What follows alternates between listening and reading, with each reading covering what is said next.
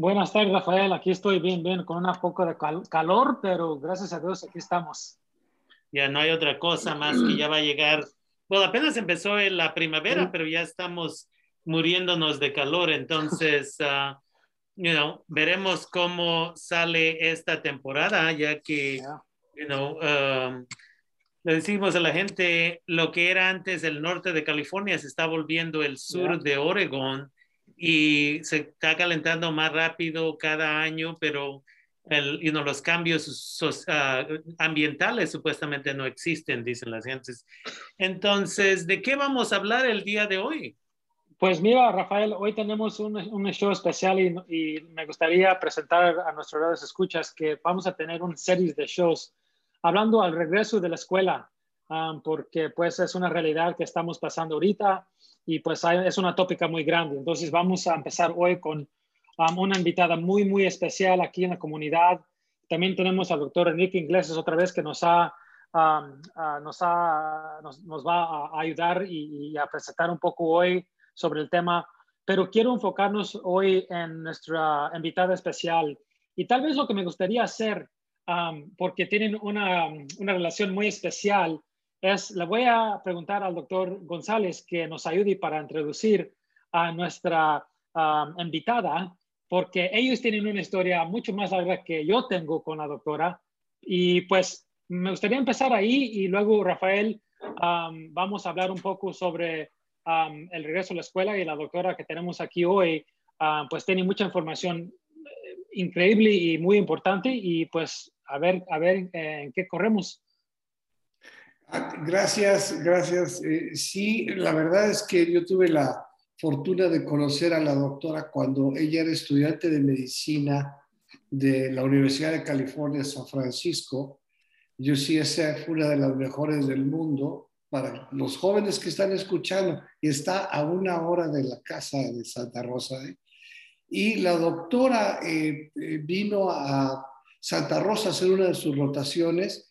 En esa época yo trabajaba en la LCL, en una clínica que Doctor González, perdón, te, voy a interrumpir, perdón. Ah, ¿De quién estamos hablando? Porque se me hace que ni hemos decidido su nombre. Es una, como, como una, una, una Sí, sí perdón, ¿eh? Estamos hablando de la doctora Jordan, que es, eh, ahora es parte del faculty, eh, y nuevamente la conocí hace, ¿qué será? ¿20 años? ¿15 años? 15 años. La verdad es que era jovencísima, sigue siendo, ah, y este, la doctora, ah, pues vino a, en su rotación cuando yo trabajé con ella viendo cómo se relacionaba con la comunidad latina, estudiantes sobre todo en, en, el CIELEN, me di cuenta de la calidad humana y del compromiso social de, la doctora. Y eh, pues eh, hablé con ella varias veces para que, porque tenía todas las opciones para ir a hacer su residencia.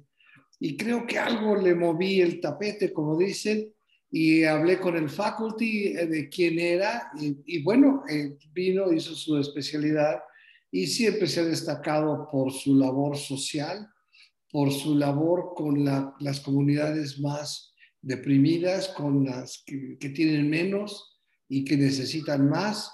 Y eh, cuando me dijo el doctor Valdovinos, hoy viene la doctora Jordan, bueno, yo verdaderamente brinqué de gusto porque es alguien que eh, a quien respeto profundamente, porque trabaja muy duro. Eh, sí, y, normalmente lo que hace para la comunidad lo hace como voluntaria, porque es una excelente maestra de, medicina, es un excelente médico y ve sus pacientes. Esto es, todo esto es además de.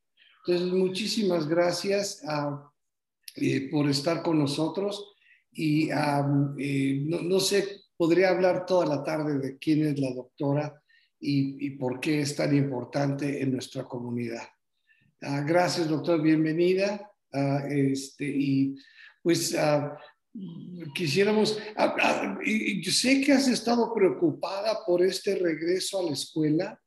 Desde hace meses me mandaste un correo eh, que es testimonio de que estabas ya preocupada. Hace meses cuando nadie hablaba de que regresaríamos a la escuela. Entonces, toda esta historia de regresar a la escuela no es nueva en la, eh, en la mente de la doctora, porque es un proceso que es un proceso que va a ser muy complicado, está siendo complicado y difícil. Ah, doctora, ¿cuándo empezaste a pensar en esto? Porque sí fuiste la primera persona que a, que a mí me dijo, ¿qué vamos a hacer para regresar a la escuela? Bueno, gracias Enrique, la presentación, siempre uno de mis maestros mejores. Ah, puedo decir, bueno, que además de ser doctora, también soy mamá y tengo tres hijos, dos que están en la escuela aquí en Santa Rosa, ellos están en la escuela de César Chávez. y entonces yo he estado preocupada sobre la escuela desde el momento que salimos, el 13 de marzo del año pasado, en que cerramos las escuelas y, y los niños se quedaron fuera. Y bueno, me quedaba con la preocupación comenzando ahí de cómo íbamos a poder regresar um, y cuándo íbamos a poder regresar y hacerlo de una manera segura para, para todos, pero um, y a servir a nuestros hijos. So, yo creo que todos mamás y papás um, eh, aquí en el condado de Sonoma, pero en todo el mundo han estado preocupándose de varias cosas durante ese tiempo sobre sus hijos y, ese tema de la escuela que ha sido súper complicada en, este año. Sí, sí, Verónica. Y bueno, la complicación ha sido eh, cuántas mujeres, sobre todo mujeres, han tenido que dejar de, percibir ingresos porque tienen que estar con los niños que no, van a la escuela. algo que a mí me ha preocupado y, y, quisiera saber tu opinión y la del doctor Valdovinos es ah, cómo se van a adaptar los niños, porque pues, los niños han estado en casa jugando y rompiendo cosas y, bueno, y nosotros tratando de disciplinarlos eh, y de enseñarles para que no se reparen. Pero eh, esta, este cambio va a ser muy radical. ¿Qué, qué opinas, doctora? Ya, bueno, una cosa que puedo decir, en la escuela donde están mis hijos hicimos una sesión con los padres sobre el sueño, el dormir, porque muchos de nuestros hijos no han estado durmiendo las horas normales, o sea, están acostando ya muy tarde y después no tienen que estar ya vestido, ya desayunado y todo para salir de la casa. So, solo una cosa así del horario nomás se lo hace difícil de, de cambiar, mm, de reacostumbrarse a un horario en que uno tiene que tener suficientes horas de dormir ya para poder levantar. y también yo creo que para algunos de los niños ha estado, algunos han sentido mejores al estar en la casa y no ah, recibir la presura, la presión de lo que es la escuela o la vida social. Y yo me preocupo como mamá que eso es algo, aunque quizás ha sido más fácil para algunos niños, también el daño de no tener que vivir en la vida social y normal me hace, me, hace preocupar de cómo se acostumbra de jugar otra vez, si ya ha sido un año para algunos niños que no han jugado. O una maestra que me dijo el otro día que ella le llevaba a sus, niños en la escuela a, correr y que ninguno de los niños del primer grado podían correr una sola vez en el track, no sé cómo se dice eso, por lo que ellos, cuántos, cuántos niños no habían corrido durante este año. Um, so hay, hay muchas, muchas cosas que nosotros tomamos en lo que es lo normal cuando el niño está en el ritmo de la escuela, no solamente el trabajo de la escuela, pero la comida, la vida social, el ejercicio, al estar en un ambiente interactivo y um, al perder un año entero para alguno de esos niños, es cierto que es un gran cambio de regresar. Para mí, un, cambio importante, no solamente para nuestros hijos, pero para nosotros también. Y aún para los que nos sentimos más tranquilas, bueno, puedo estar en mi pijama en casa y no tengo que vestirme, no tengo que peinarme, yo puedo estar tranquila en mi casa, que eso no es como nosotros seamos como humanos que somos criaturas sociales y que debemos tener personas al lado de, de nosotros enseñándoles que nosotros también podemos enseñarles a ellos. Y eso es lo que más me preocupa, que los niños se han perdido en este año, la oportunidad de, de ese tipo de aprendizaje, además del aprendizaje de la escuela, que también me, me parece súper importante. Doctora, es el doctor Valdovinos aquí y quiero responder acerca de lo que acabas de decir porque hemos hablado varias veces aquí en el show acerca de, de pues, eh, las consecuencias de, este, de, esta temporada y más um, eh, el, um, aislamiento de, de, estar en casa, de, de pues no, desafortunadamente, uh, you know, estar... Um, afuera de, de, lo que has acabado de decir, que es, es, una vida pues normal y pues ya sabemos que por varias razones no, los niños no podían ir a la escuela por cierto tiempo, pero no hemos hablado mucho de pues las consecuencias de eso, ¿no? Eh, hemos hablado mucho de que pues estaban en la casa, que estaban con familia y que ojalá estaban conectados y que tenían el apoyo y todo eso pues positivo, ¿no? Que tal vez ojalá que los padres tenían la oportunidad para enseñarles en la escuela y, y pero no hablamos mucho de la, de, de, la, otra realidad, y esta realidad es que ese es un año completo de, la vida de un, un, niño, ¿no? Y de que no es normal. Aunque este, esta temporada era un nuevo normal, eso no es normal. Y hemos hablado mucho de, lo que acabas de decir acerca de que pues somos animales sociales y sea lo que sea, vamos, vamos a necesitar esa uh, socialidad, ¿no? De poder a los niños poder estar, estar fuera de casa, conviviendo con otros niños, con otras personas, um, que les pegue el aire que, que, que, que anden acerca de, nuevas situaciones con diferentes, um, uh, uh, con diferentes um, perspectivas. Todo eso es tan, tan importante y, y esa es la otra cosa que no escucho mucho en esta conversación acerca de que de la importancia de regresar a la escuela por esa razón, ¿no? Muy, y obviamente sí, entiendo que el COVID es, es importante y ojalá que tú nos puedas hablar un poco hoy acerca de cómo podemos, para, para uno que no tal vez sepa o, los radioescuchas no sepan si es seguro acerca de, de, una perspectiva de medicina, ¿no? de salud, um, porque tenemos muchas preguntas acerca de eso, pero um, afuera de eso sí quiero nomás decir que para nuestros radioescuchas que, que es tan importante que no nomás regresen los niños a la escuela para los estudios. Hay muchos psicológicamente y físicamente que tienen que regresar y pues me imagino que vamos a, hablar un poco de eso, pero nomás quería decir ese pedacito. Y, y, parte de ello, una de las cosas, ambos, ambas han mencionado algo súper, súper importante. Parte de ello es lo físico. Muchos niños, niñas están sentados, sentadas, acostados, acostadas. Están en clase, pero están, como dice el doctor ah, Enrique, están en sus pijamas y están ahí de que, you know, me paro, no me paro, este, voy a pretender que estoy en, en la mesa, pero estoy medio acostado, acostada, o entre, en los breaks que tienen en las 15, 20 minutos entre clases, se echan un sueñito. Pero la otra cosa también, eso, eso es lo físico muchas veces, pero de ahí, como dice el doctor Baldovino, lo, lo psicológico. Esta misma, eh, esta misma mañana estaba yo interactuando con un niño del noveno grado de la preparatoria, su primer año de preparatoria, y él está haciendo más o menos bien en sus clases, entonces no fue requerido de que regresara a su escuela, pero se le dio la oportunidad. Si quieres venir, ven lunes y martes no hay clases los miércoles y jueves y viernes asistes por Zoom. Ok. Y eso sucedió el mes pasado. Y nunca se presentó. Y sus amigos le siguen diciendo, hey, ven a la escuela, you know, like, nos gustaría verte, es más fácil, acabas toda tu, tarea aquí en vez de estarla haciendo a las 12 de la noche porque estabas jugando juegos de video y otras cosas todo el día. Y ayer les dijo que iba a regresar a la escuela. Y me había dicho a mí, y esta misma mañana le digo, ¿cómo estuvo la escuela ayer? Se me olvidó preguntarte. Dice, no fui. Y le digo, dice, pero sí voy a ir hoy. Y empezaba a las 8. Y le digo, ok. Y eran como las 7.35 de la mañana.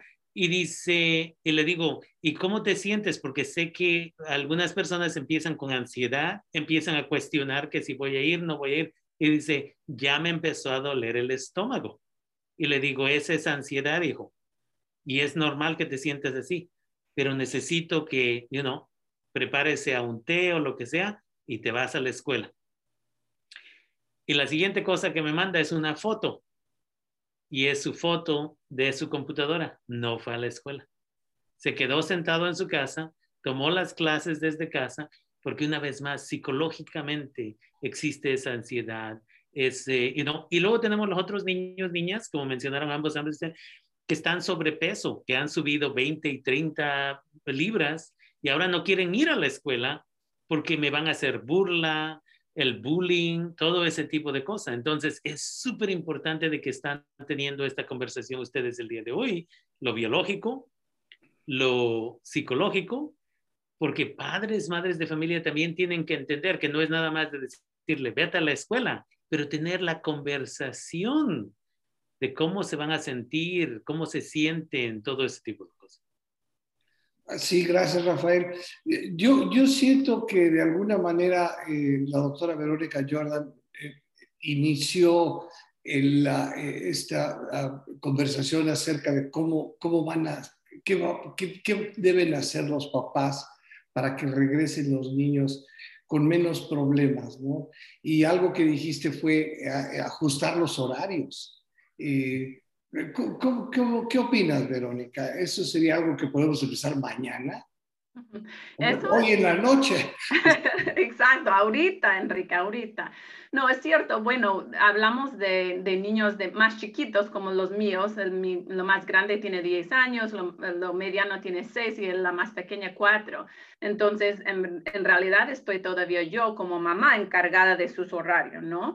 Pero si hablamos de un niño en noveno grado, sabemos que ya comienzan a tener su independencia, tienen un poquito más autonomía sobre, sobre su horario, pero a la vez nosotros creo como padres y madres, especialmente en ese tiempo de transición en que estamos regresando a la escuela, sabemos que hay una gran cantidad de estudios en que si faltan las horas del dormir, se le hace daño y no pueden estar alerta y no pueden aprender en la mejor manera. Sabemos que si no, no come bien, que vamos a encontrar problemas con obesidad y, problemas del, físicos, ¿no? Entonces, es cierto que nosotros tenemos que ayudar a nuestros hijos y a nosotros mismos también, ¿verdad? de tener un horario que es conveniente. Cada familia tiene que decidir, porque yo sé que algunas familias tienen personas que trabajan más tarde, entonces el niño va a, a esperar que llegue la mamá o el papá para merendar, pero de todos modos, si, si nosotros le enseñamos y conversamos con nuestros hijos sobre algo tan simple como a qué hora te vas a acostar, ya, qué vamos a desayunar y todas esas cosas, eso ah, nos hace, nos da la preparación físico y no tenemos eso como otro obstáculo, eh, como dice Rafael, como ese problema psicológico como un obstáculo también del regreso, ¿no? So, las cosas físicas um, son importantes y um, quizás un poquito más fácil controlar, pero también quizás un poquito más fácil descuidar, por lo que no prestamos atención a esas cosas. Después nos damos cuenta, ay, chuta, mañana tienes que ir a la escuela a las 8 y ya son las 11 de la noche, ay, eso no está bien, no vas a poder tener suficiente horas de dormir. Doctora, Oh, perdón. Uh, doctor Valdovinos aquí. Doctora, quería uh, tomar un, un, un, regreso un poquito y preguntarte algo que pacientes me han preguntado a mí muchas veces y me imagino nuestros radios escuchas quieren saber. ¿Estás seguro abrir las escuelas ahorita? Uh, y si nos puedes hablar un poquito sobre eso de, una, de tu perspectiva, pues. Ya. Qué buena pregunta. ¿Estás seguro abrir las escuelas? So, la primera cosa que voy a decir es que en mi opinión, sí, está seguro. Y en la opinión de nuestros líderes del Estado y nuestros líderes de la salud pública también, está seguro. Con preparaciones, o sea, no estamos diciendo que uno se puede abrir todo, incluso las iglesias, las escuelas y todo, sin que todavía estamos llevando máscaras, sin que estamos intentando tener nuestra distancia sin que no vamos si estamos enfermos, si alguien está esperando una prueba de COVID, esas cosas ya sabemos, ya que lavamos la mano si tenemos suficiente jabón o um, sanitizer para estar en la escuela lavando las manos, pero tenemos mucha evidencia ahorita de que si nosotros hacemos esas cosas, sí, los niños pueden estar en la escuela, y el riesgo no es cero, desafortunadamente, no sé cuándo vamos a llegar a cero, pero el riesgo, especialmente ahorita en el condado de Sonoma, como nuestros casos están bajos, como el, clima está bonito y los niños pueden estar afuera, que sí podemos regresar. Y les quiero compartir un poco de los estudios que, bueno, en nuestro país y en el mundo eh, hemos tenido un gran experimento, ¿no? Porque muchos países diferentes y estados diferentes y aún ciudades diferentes han hecho cosas diferentes con respecto a la escuela. Entonces, por ejemplo, en muchas partes de Europa, en España, en Inglaterra, en Italia, han tenido abiertas las escuelas desde el verano, o sea, desde junio, julio. Nosotros en California hemos tenido la gran mayoría de escuelas cerradas, pero algunas escuelas aún en California también han estado uh, abiertas y le doy unos datos de Marín, el condado de, nuestro vecino. el condado de Marín, al sur de nosotros, unas 30 minutos, 20 minutos. Ellos comenzaron a abrir sus escuelas en mayo del año pasado y comenzaron también a hacer una gran cantidad de pruebas de COVID mientras que estaban, estaban abriéndolas. Y hicieron escuelas en el verano para los niños que estaban atrasados y en el otoño también abrieron con unos líderes de salud pública allí, hicieron, tomaron decisiones diferentes que nuestros ah, líderes. Y les cuento que ahorita tienen 100% de sus escuelas abiertas, pero aún en octubre, noviembre y diciembre, cuando teníamos ya los casos muy altos, ellos tenían una gran cantidad de sus escuelas abiertas, con distancia, con máscara, con esos cambios, con grupos pequeños. Y ellos ahorita, yo estaba viendo en su internet, tienen ya más de dos millones de días de estudiantes allí desde el, verano que han estado checando con, déjame dar sus números porque son grandes, 25 mil estudiantes y 6 mil 800 maestros y, y trabajadores allí. Y en total han tenido 12 casos de transmisión en la escuela desde el verano. So, bastante días, bastantes estudiantes y el riesgo no fue cero, pero fue, han sido 12 en total. Mucho más casos en la comunidad que en las escuelas. Y la mayoría de esos casos fueron pasados de estudiante a estudiante, siete de los dos. So, um, yo quiero decir es que ellos han estado un, un experimento para nosotros porque lo hicieron sin que teníamos esa información. Pero ya sabemos que en, en, ahí, que el riesgo no fue cero, pero ha estado mucho más bajo. Y en otros estudios en otras partes de aquí, de los Estados Unidos, en Norte Carolina, en Wisconsin, han hecho igual estudios viendo los niños en la escuela, igual con máscara, con grupos pequeños, con distancia, lavando las manos. igual en, en distritos muy grandes, con más de 100 mil estudiantes en Norte Carolina, igual baja, baja cantidad de COVID que pasaba durante el tiempo de escuela, que es algo lindísimo y sorprendente para mucha gente, porque uno se imagina, ay, pero los niños en la escuela están uno, están como perritos, están uno tras otro y siempre se le van a pegar los mocos y se le van a pasar a otro. Pero la verdad es el virus, por razones que no entendemos bien, bien como los doctores, aunque sí afecta a los niños y sí puede pegar a los niños y sí puede contagiar a los niños, que en verdad los niños no parecen un, un super spreader que decimos en inglés, o sea, que, los, que causan esos casos grandes en, en, en, el lugar de la escuela, especialmente si los niños están llevando máscara. So, yo diría que tenemos evidencia de Marín, de nuestros vecinos, igual en Napa, han estado desde octubre abiertas las escuelas en Napa y, y de estudios en otras partes en que si nosotros cuidamos que sí las escuelas pueden estar abiertas con respecto a la COVID. Y como dijo usted, doctor Valodinas, al comienzo, tenemos que siempre eh, creer que la COVID es verdad y que es una enfermedad grave y seria, pero que hay daños además del COVID, hay riesgo además de la COVID en el,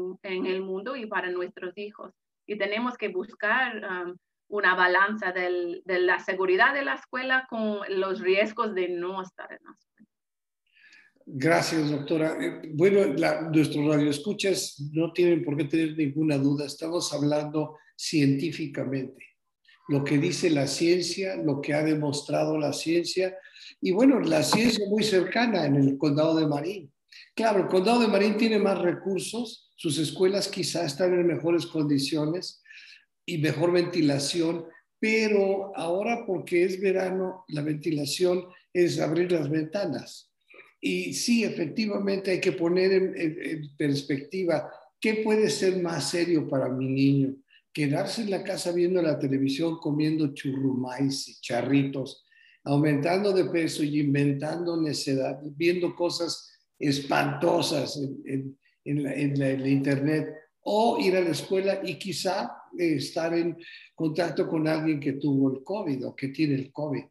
Ah, muchas gracias, eso es, eso es muy, muy importante. Y sí, efectivamente hemos visto que el mundo ha sido un laboratorio para, para aprender sobre el, COVID. Eh, y por otro lado, estaba leyendo hoy en el New York Times que Pfizer va, a va probablemente a tener la vacuna para usar desde los 12 años, porque los adolescentes, los adultos jóvenes parece tener más riesgo. ¿Así es, doctora? Ya, es cierto. Bueno, qué buena noticia que Pfizer va a salir con esas vacunas. Ojalá, dicen que en esta semana o la semana que viene van a dar ese anuncio de 12 y adelante. Qué lindo, ¿no?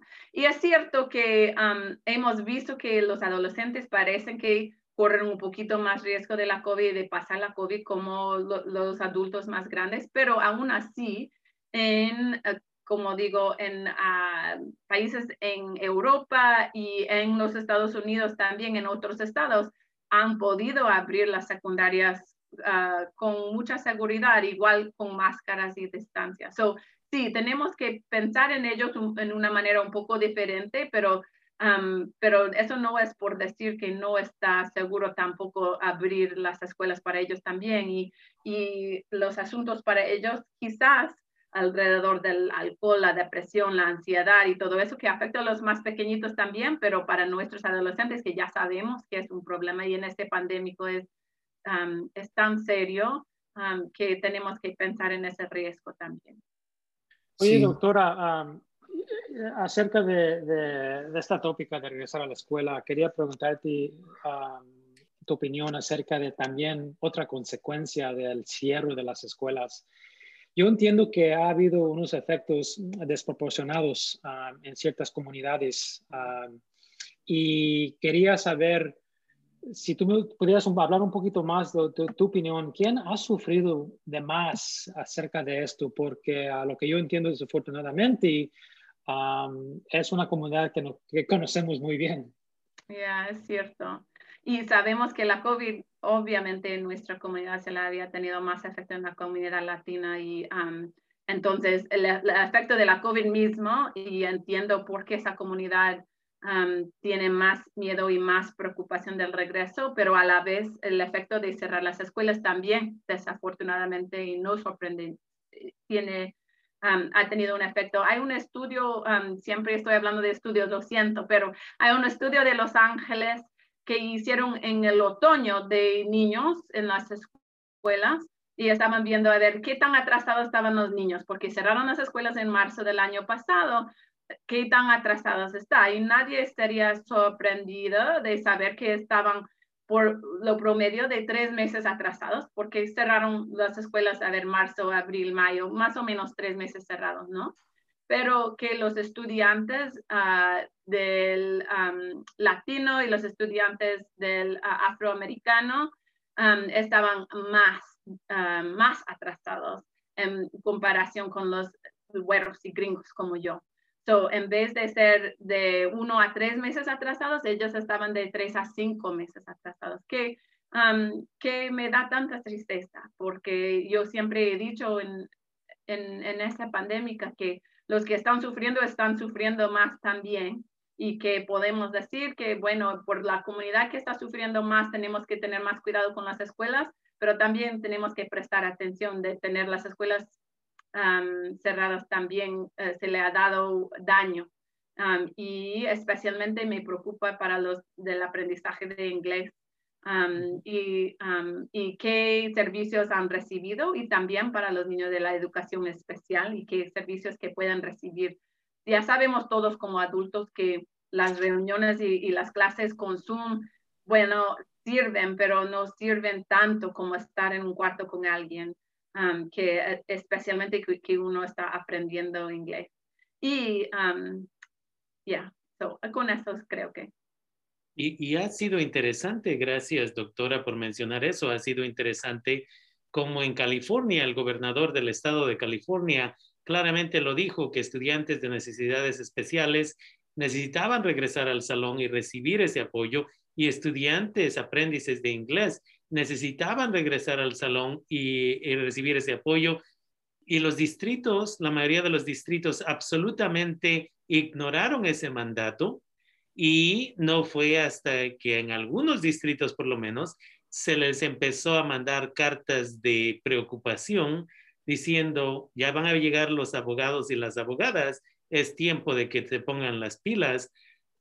entonces, una vez más, aquí es donde el lenguaje también ha sido un problema muy grande para los padres, madres de familia que no saben sus derechos y que no hablan el idioma, porque entonces hay, existe la negligencia eh, de parte de los distritos escolares definitivamente. Y cuando tenemos padres que tienen niños, niñas que son aprendices de inglés y tienen necesidades especiales, es doble la bofetada que se le está dando en esta situación. Entonces, gracias por mencionar eso. entonces, es importante una vez más que tengamos este diálogo y espero que Lord la radio escuchas están poniendo atención. ¿Cómo podemos uh, apoyar a nuestros hijos y nuestras hijas un poquito más a que se acostumbren, a que se preparen para regresar a la escuela si no lo han hecho? Ya, qué buena pregunta. Uno es uh, hacer más preguntas. So, si uno tiene preocupaciones como mamá o papá, o su estudiante, su niño, su hijo está preocupado, quizás está ansioso por regresar, quizás como dijo usted Rafael, sobre su peso o quizás por, por alguna razón que debemos de estar conversando de esa preocupación. Bueno, por tantos meses hemos estado diciendo, cuidado, no te salgas, cuidado, no te vayas, cuidado, que cuidado, cuidado. Y ahorita estamos diciendo, ya vamos a abrir la escuela. Tenemos que entender que eso es un gran cambio para nuestros hijos que hemos estado diciendo, ay, cuidado, no te acercas a ese niño, ay, cuidado, que tenemos que entender que ellos con razón se sienten ansiosos o preocupados y quizás también están escuchando nuestra ansiedad y nuestras preocupaciones. yo creo que como mamás y papás tenemos que estar haciendo preguntas. Si yo me siento ansiosa, ¿por qué? ¿De qué siento ansiosa? Hablar con sus directores, sus maestros, a decir, bueno, si yo necesito venir a ver la escuela, a sentirme tranquila antes de que yo me manda. Y yo creo es la responsabilidad también de los directores de las escuelas, de la administración del distrito también, de, de hacernos sentir seguro, de decir que la evidencia está ahí, que uno puede estar bien en la escuela y podemos abrirlo seguramente, pero ah, quizás ellos como líderes necesiten mostrar, mira, eso es como vamos a poner en fila, mira, eso es como vamos a lavar las manos. Y el, al, al, escuchar eso, quizás parte de eso rebaje de la ansiedad y la preocupación. Entonces, paso uno, como siempre, como mamá, es uh, tratar uno a sí mismo para ya poder tratar a, como poner su propio oxígeno, ¿no? En el avión para tratar a su hijo. Um, so, de entender que eso es un cambio y tenemos que um, anticipar ansiedad o miedo o cosas así. Um, yo creo la segunda cosa es hacerlo. Hemos visto eso en, en, salud también. Yo les puedo contar que en el hospital, en los primeros meses de esta pandemia, toditos teníamos tanto miedo de entrar a un cuarto, de poner el equipo bien, de cuidar a la gente y al hacerlo, uno como que se, dice, bueno, yo puedo hacer eso, yo entiendo cómo hacer eso y yo me siento seguro haciendo esto porque ya sé que estamos haciendo todo para protegernos.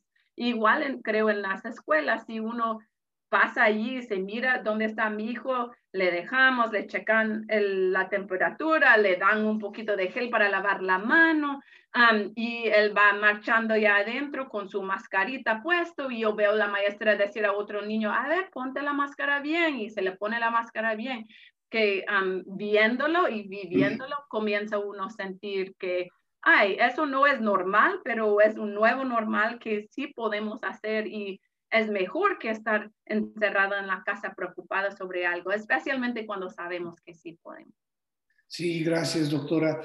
Quiero, quiero hacer hincapié para que los radioescuchas tengan muy claro que cuando la doctora habla de estudios, no está hablando de que su comadre en Chilpancingo le dijo que su primo eh, tenía un vecino que le salieron cuernos con la vacuna. No, cuando hablamos de estudios, hablamos de un rigor científico que está supervisado por nosotros mismos y no les creemos a las gentes que escriben cosas que no son ciertas.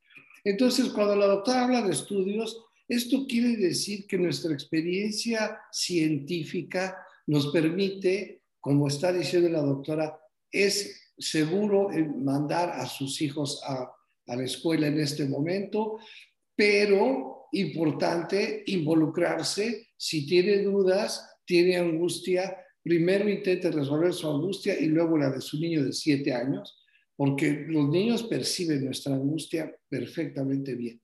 Ah, entonces, quiero decirles, estos no son, no son chismes, no son leyendas eh, urbanas, son estudios científicos. Y la doctora, como una científica, como una profesora de, de, la, de, de residentes en medicina, estudia estas cosas con muchísimo cuidado para poder compartirlas. Doctora, quisiera preguntarte algo, algo que dijiste que ha sido muy duro para los médicos, las enfermeras y, la gente en general, los psicólogos que está, han estado viendo pacientes con COVID. De nuestras, nuestra gente, de nuestro, nuestro grupo médico, ¿cuántas personas se infectaron? un número significativo de, de faculty, de la persona del ah. faculty, de los residentes que se infectaron con el virus? No, en verdad, en donde yo trabajo tenemos 36 doctores que están entrenándose, doctores de la familia, y hemos tenido dos casos en ellos. Los dos vinieron de su familia, uno de un novio y otro de un esposo que estaba trabajando pero hemos estado trabajando juntos con ellos con máscara y todo eso y no se ha infectado ninguno de ellos. Igual en el, en el hospital donde yo trabajo, en el Sutter, que, que, sabemos y han estado estudiando eso y viendo eso, no hemos visto ningún caso en que un médico, un doctor, una enfermera, alguien que está trabajando, un nutricionista, una terapista, se han uh, contagiado esa COVID durante el trabajo. Por lo que hemos tenido la suerte de tener gente cuidando en la comunidad para que nuestros números en, la, en el hospital no subieron tanto en la primavera como subieron en Nueva York y en otras partes donde habían tantos pacientes y no suficiente máscaras, no suficiente guantes y no suficiente batas para poder estar seguro. So, en, yo en mi trabajo me siento y yo diría todos estamos trabajando en una manera súper seguros y me siento que hemos aprendido mucho de cómo cuidarse en, en, una manera súper fácil, con máscara y lavando las manos. Y cuando entro a un cuarto de alguien con COVID, con una batita y manteniendo mi distancia lo más posible, pero yo como doctora también tengo que acercarme a la gente un rato para cuidarle y después darme un paso para atrás. Um, hemos tenido um, bueno, yo me siento súper feliz y tranquila trabajando con la gente con quien trabajo, con los sistemas que estoy trabajando, que hemos podido protegido a nuestros trabajadores, como todos trabajadores deben ser protegidos en todo tipo de trabajo para prevenir la transmisión de, la COVID. Y eso no ha sido igual en todas partes del, del trabajo en nuestro condado y tenemos que saber bien eso. No ha sido la realidad en todas partes. Mira, yo quería regresar a un, a un punto, nomás decir algo, no tengo necesariamente una pregunta, pero reconocer que, que este fenómeno o este sentimiento que mucha gente ahorita siente, y esa es la ansiedad de reingreso, ¿no? De, regresar otra vez a, a, esta vida que no, tal vez sabemos exactamente lo que va a ser, no todavía tiene fin, es una vida que se siente diferente, Ah, no tenemos cierto control sobre lo que están pasando y todo eso va a causar ansiedad y eso es normal. Y quiero que nuestros radios escuchas entiendan que si sus hijos, ustedes mismos o gente de la familia se siente abnormal, se siente con ansiedad, ah, que no están seguros acerca de lo que están escuchando de regresar a la escuela, que a cierto nivel eso es normal, porque hemos estado aislados, hemos estado desconectados, hemos escuchado tanto y vemos tal, vez tenemos familiares que se han muerto de COVID y pues es, es normal que te vas a sentir con miedo, pero ojalá lo que, lo que están escuchando hoy es estudios, están escuchando la ciencia, están escuchando las seguridades de, un, de doctores que le están explicando por qué y cómo vamos a regresar a una vida, um, la nueva normal, es como le están diciendo, ¿no? Y parte de eso va a hacer que vayamos a poder regresar, nuestros hijos e hijas uh, van a poder regresar a la escuela um, un poco diferente, tal vez con mascarillas, y, you pero todo eso se va a ir arreglando. Lo importante es de saber que dos cosas. Es normal sentirse ansioso y también sus hijos. Y la otra cosa es que sigamos poniendo atención a personas como la doctora Jordan y el doctor González a cuando nos, nos, platiquen acerca de la ciencia y la evidencia acerca de regresar en una manera más saludable y segura. Me gustaría compartir aquí que ayer mismo una de las cosas que mencionó el, el doctor Enrique antes de ir a la pregunta Ah, con la doctora. En los, el periódico Los Angeles Times, ayer mismo hubo un artículo que dice cómo la conspiración ah, o teorías de conspiración causa tanto daño a los latinos y latinas.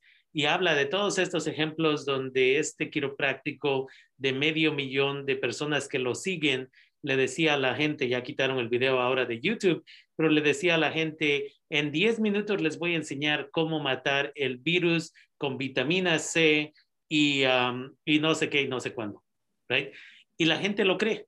Y eso regresa a ese punto del doctor Enríquez, del chisme que destruye nuestra comunidad. Entre familias nos empezamos a pelear acerca de eso.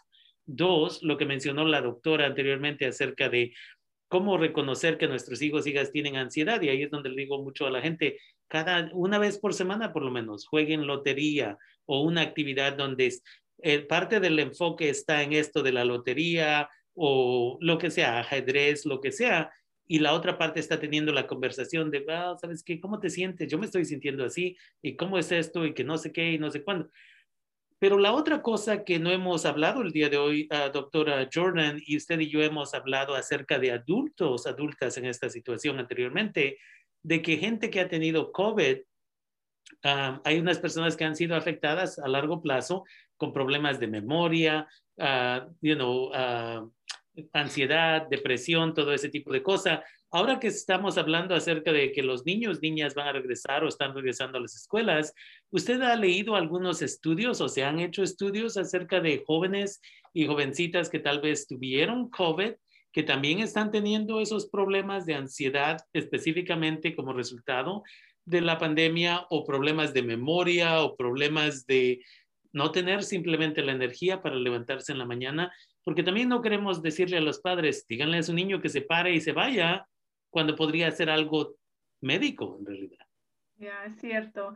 Bueno, lo que sí le puedo decir es que todavía estamos aprendiendo día a día, como le he dicho antes, sobre ese virus y que todavía es un virus nuevo para nosotros como médicos y yo cada día estoy leyendo algo nuevo que me cambia una cosa o me aumenta el conocimiento o me hace pensar, ah, eso es interesante, no hemos visto eso todavía. So, con respecto al, al dice, lo que dicen uh, COVID a largo plazo, estamos recién, um, no tenemos mucha información sobre los niños todavía, parte porque um, no, no, no hemos tenido los estudios.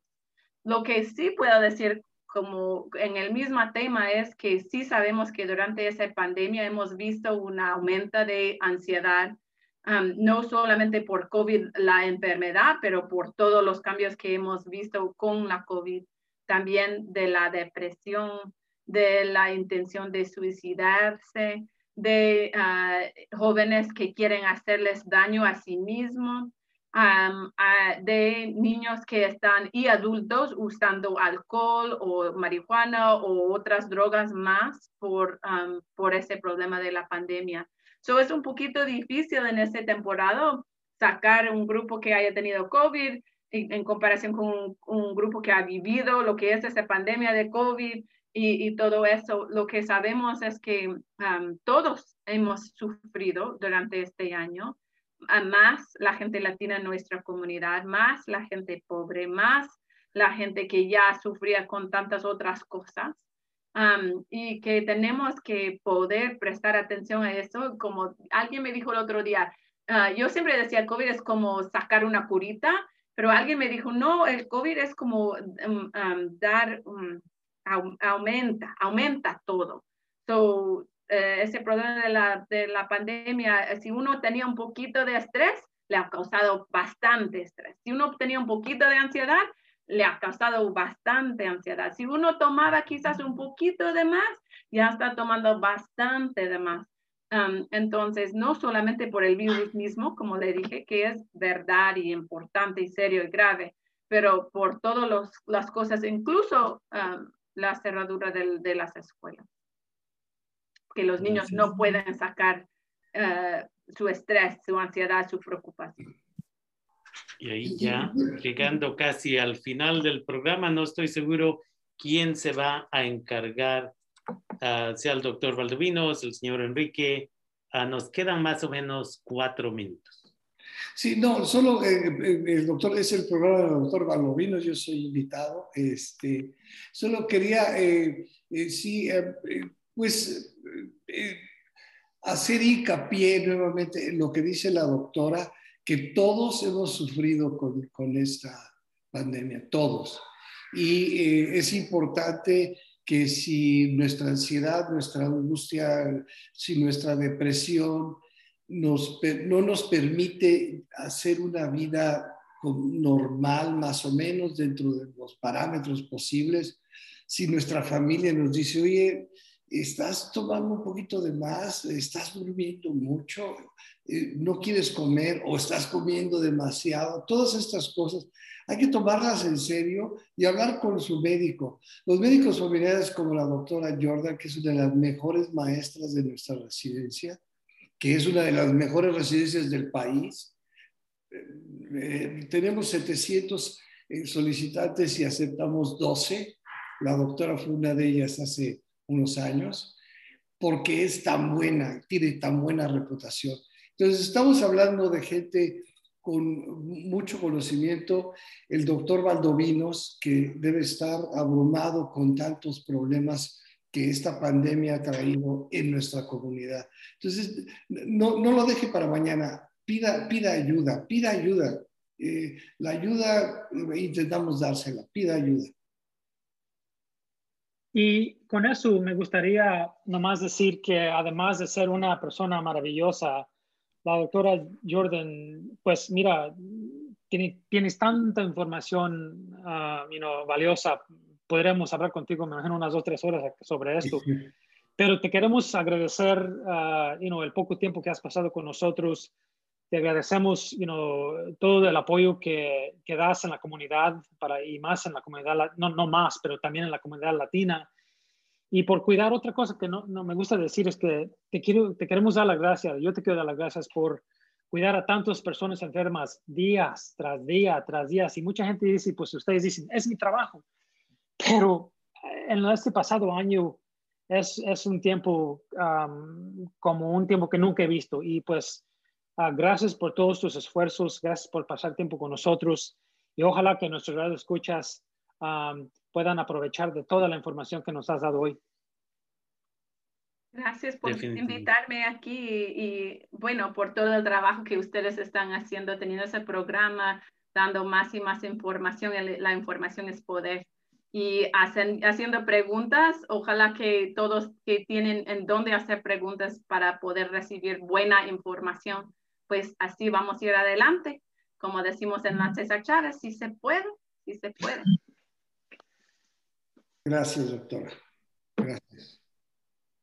Y ahí llegamos al final de otra um, programación, una vez más, de Tardes con el doctor Valdovinos, aquí en KBBF 89.1 FM. Y una vez más, recuerden los martes, aquí está el doctor Valdovinos de 4 a 5 de la tarde solo en KBBF. Estamos dejándoles con una bonita canción en preparación al Día de las Madres. Este es Nana Guadalupe, Lila Downs y otras personas. Buenas tardes a todos y todas ustedes.